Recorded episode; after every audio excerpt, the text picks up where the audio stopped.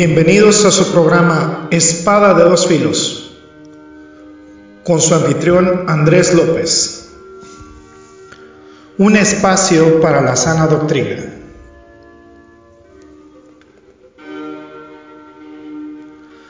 Comenzamos.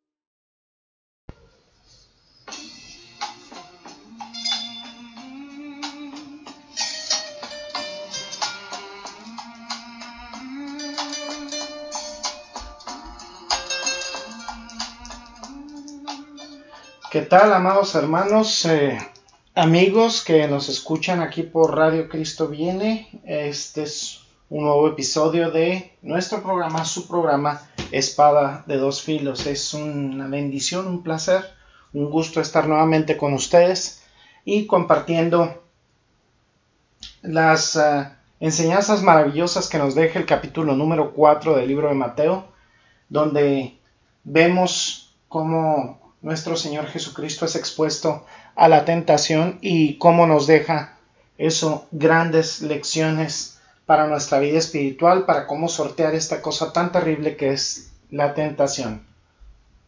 Vamos a ver el libro de Romanos capítulo 16, versículo 20 y eh, en, un, en breve les voy a decir cómo se relaciona con lo que hemos estado analizando.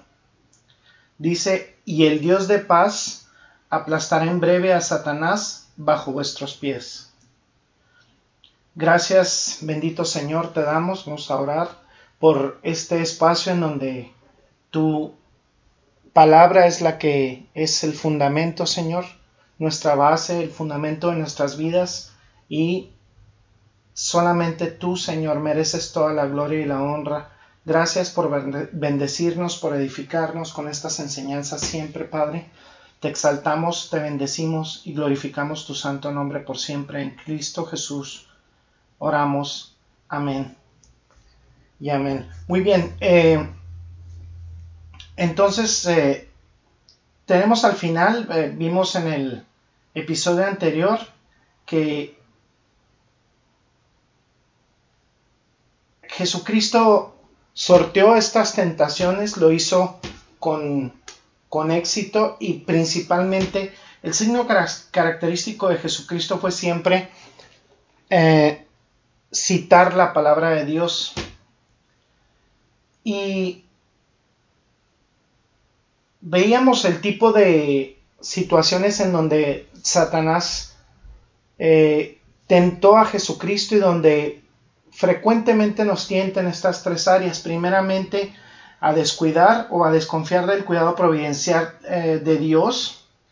Posteriormente, a presumir o tentar a Dios. Eh, y tercero, eh, pues a hacer concesiones con Satanás, a hacer concesiones con Él, a comprometernos con Él, a comprometer el Evangelio y me encanta al final, eh, bueno, principalmente este es un llamado indudable a mantener muy abierto nuestro discernimiento cuando este tipo de cosas se aproximan a nuestras vidas. Eh, vemos que en la escritura que no hay ninguna tentación que sobrevenga a nosotros que no podamos resistir. Y Aquí nos da la estrategia Jesucristo para hacerlo siempre, siempre citar la escritura. En cada tipo de tentación, ¿a quién acudimos? A Jesucristo.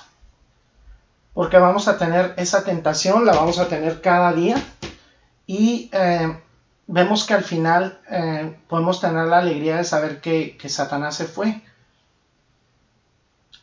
¿A dónde vamos? Y entonces les decía, a Jesucristo. ¿Por qué? Porque Él tiene completa empatía. En todos los puntos fue, fue tentado como nosotros, pero sin pecado. Él nunca pecó.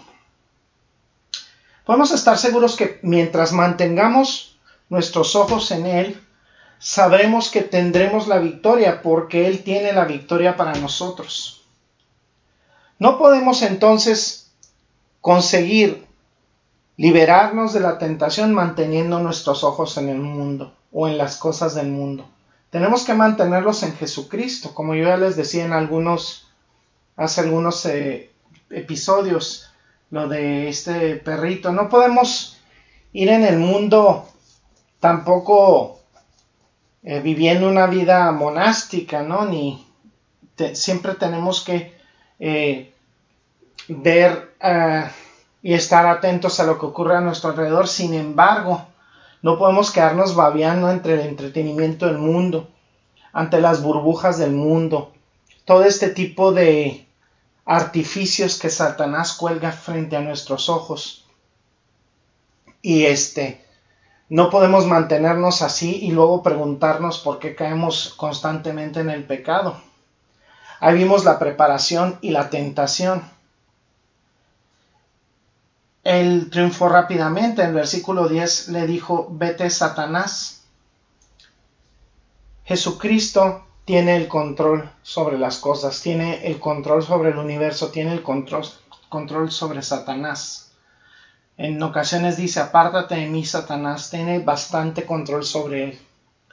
Porque al final él dice que al Señor tu Dios adorarás y solo a él servirás.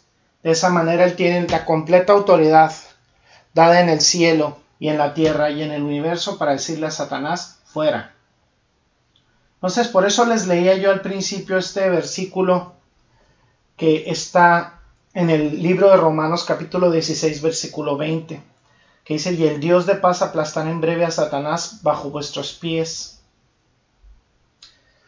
La gracia de nuestro Señor Jesucristo sea con vosotros. Él está debajo de nuestros pies, de quienes verdaderamente creemos en el Evangelio, quienes verdaderamente amamos a Jesucristo, está debajo de nuestros pies.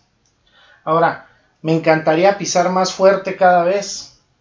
Siempre que Satanás nos ataca debería ser una situación que deberíamos poner en práctica al respecto, pisar más fuerte.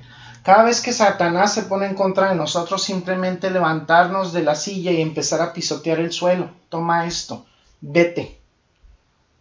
Podemos agregar a este pensamiento. Jesús y Satanás no ocupan el corazón al mismo tiempo. ¿Por qué? Porque si nuestros corazones y nuestras mentes están llenas de nuestro Señor Jesucristo, no hay lugar para Satanás. Allí no hay lugar para el enemigo. Es por eso que la vida cristiana puede decirse que se, que se reduce a eso. En permanecer en una conciencia permanente sobre Jesucristo. Nuestros ojos en Él, nuestro enfoque en Él, pensando en Él en todo momento. Podemos preguntarnos, ¿se puede hacer eso todo el tiempo? No.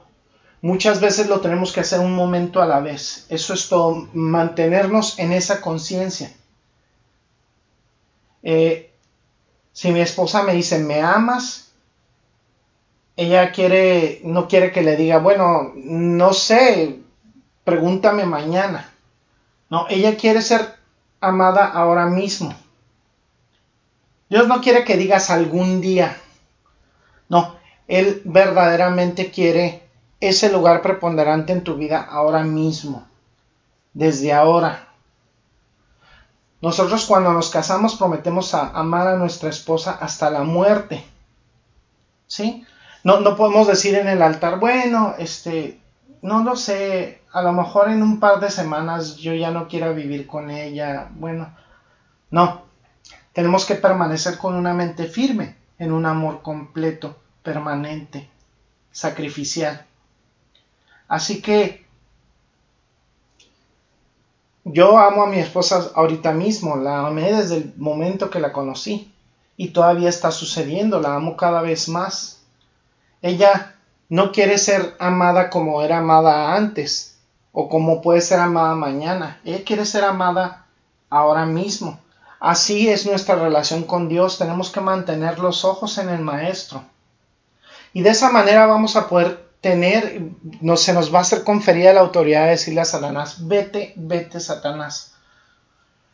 Me encantó lo que leemos en el capítulo 4, versículo 11. Dice, entonces le dejó y aquí vinieron ángeles y le servían. Qué hermoso es esto, qué hermosa esta, es esta palabra. el diablo lo deja. ¿Qué más podría hacer? Ya había fallado en las tres ocasiones en que lo tentó. Estaba derrotado. Y vinieron ángeles y le servían. Pues probablemente le pudieron traer pan, ¿no? O pan y cosas deliciosas. Se deben haber preocupado por su físico, por sus necesidades. Debieron haberle dado consuelo al Señor, descanso. Ahora, no debemos preocuparnos que Dios se ocupe de nosotros, hermano, hermana en Cristo. Podemos evitar la tentación en el tiempo de Dios. Él nos va a ministrar. Cada necesidad que tengamos en este mundo, Él la va a suplir. Jesús despide a Satanás. Está derrotado. No está destruido. Apenas ha sido uno de sus primeros encuentros fundamentales con el Señor, va a volver. Y vinieron ángeles y le servían a Jesucristo. En el tiempo de Dios, todas las necesidades de Jesucristo fueron satisfechas y serán satisfechas también nuestras necesidades. Damos verdaderamente gracias a Dios por ello. Este es el tiempo de Dios, lo que le, le denominan el Kairos. No podemos presumir de él, no podemos tentarlo, no podemos desconfiar de Dios, no podemos desconfiar de su cuidado, del cuidado providencial que tiene, del cuidado que adicionalmente con nosotros tiene por una gracia a los que estamos en Cristo. No podemos conseguir las cosas a nuestra manera o a la manera de Satanás. Debemos esperar y confiar en el Señor. Él hará que las cosas sucedan. Jesucristo fue exaltado entonces después de esto y, fue levantado en alto hasta el final de su ministerio. Al final de su ministerio, después de la cruz, después de la resurrección, toda su tentación cesó.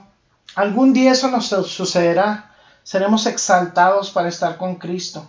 Toda la tentación pasará y pasará lejos. Tenemos que recordar este pasaje, amados hermanos y hermanas. Recordar esto es parte fundamental de la, biografía espiritual de Jesucristo. Así es como, ¿cómo es que sabemos que existe este pasaje? Bueno, indudablemente Jesús pudo haberlo contado a Mateo, a Marcos, a Lucas. Debe haber hablado y compartido la experiencia de su conflicto personal con Satanás, porque pues nadie más estaba ahí. Esa es la espiritualidad de Jesús en su biografía. Él estaba exponiendo al descubierto las actitudes más íntimas de su corazón con, sus apóstoles, diciéndoles de una manera empática, yo he estado ahí, he estado ahí, he sobrevivido, puedo llevarles a través de la tentación, puedo ayudarles porque es algo que yo conozco, porque he estado ahí. Jesucristo quita remueve de esa manera el velo de su propia lucha para que podamos verlo en su gloria, en su exaltación, que podamos unirnos a su victoria sobre la tentación. Observemos esto. Siempre mantuvo la vista en Dios y sin embargo mantuvo un discernimiento constante sobre Satanás. Él mantuvo oración, mantuvo una comunión constante con Dios sin cesar. La presencia del Padre siempre estaba en los pensamientos de Jesucristo, estaba impregnada. Así es como podemos vencer la tentación. La palabra de Dios siempre al dedillo, no memorizada de manera fríamente con capítulos y versículos, sino más que nada como un recordatorio de vida, como una aplicación práctica a su vida. Bueno, Puede usted preguntar, bueno, parece que no puedo mantener a Jesús todo el tiempo en mis pensamientos, no puedo pensar todo el tiempo en Él. ¿Cómo lo puedo tener en la mente? Yo tengo aquí a la mano, hermanos, la Biblia, la palabra de Dios. Y saben que cuando más leemos la palabra de Dios, más corre por nuestro cerebro, más abunda en nuestro corazón. Esto lo puedo tener en cuenta desde que Jesucristo me salvó, ya hace siete años y medio. que me libró del ateísmo. Me, he dado cuenta de que estos años que me he dedicado a estudiar la palabra de Dios, debo atascar mi cerebro con la verdad bíblica. Tiene que estar corriendo en mi corazón y en mi mente todo el tiempo. Y alabo a Dios por ello, porque hay veces que he tenido que enfrentar momentos muy duros. Yo no puedo mentirles y decir que todo ha sido miel sobre hojuelas en mi camino como cristiano. Hay pensamientos que comienzan a venir en mi mente, pensamientos que vienen de Satanás, dudas, tentaciones e incluso pecados. Yo no puedo disfrazarlo con un, ay, estoy bendecido todo el tiempo. Tengo que ser honesto y saber y reconocer que como cristiano muchas veces fallo y soy débil.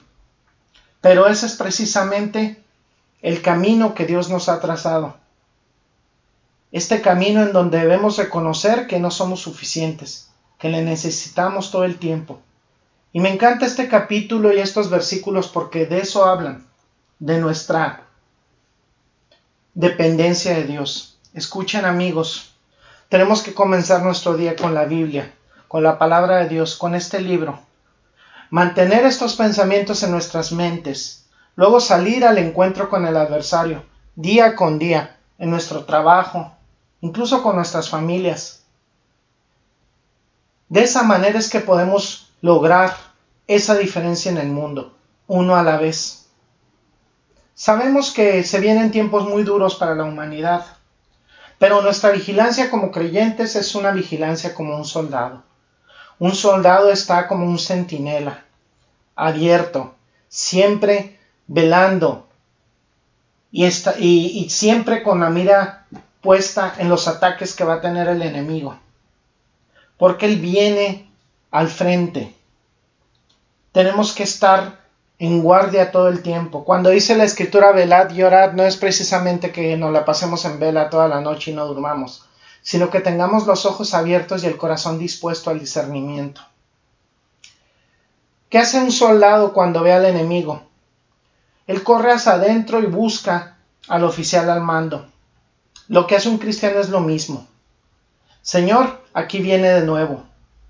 Atrápalo. Señor, yo no puedo hacerlo. No puedo hacerlo, pero tú puedes. ¿Cómo podemos atraparlo? Nosotros no podemos hacerlo. En cuanto veamos al enemigo venir, observemos y, y, digamos, Señor, mira, otra vez viene, viene el adversario. De modo que el cristiano no intenta hacer la lucha contra la tentación en sus propias fuerzas. Solamente Jesucristo nos puede dar la victoria, ¿no es así? Así que tenemos que velar y orar, resistir al diablo, resistir al diablo y huirá de nosotros. Muchas veces hay incluso personas que anónimamente en redes sociales blasfeman tremendamente el nombre de Dios. Esas muchas veces ese encuentro que tenemos con la gente de manera virtual, en donde nos topamos esas realidades de gente que atenta con la palabra de Dios o incluso en nuestras vidas cotidianas.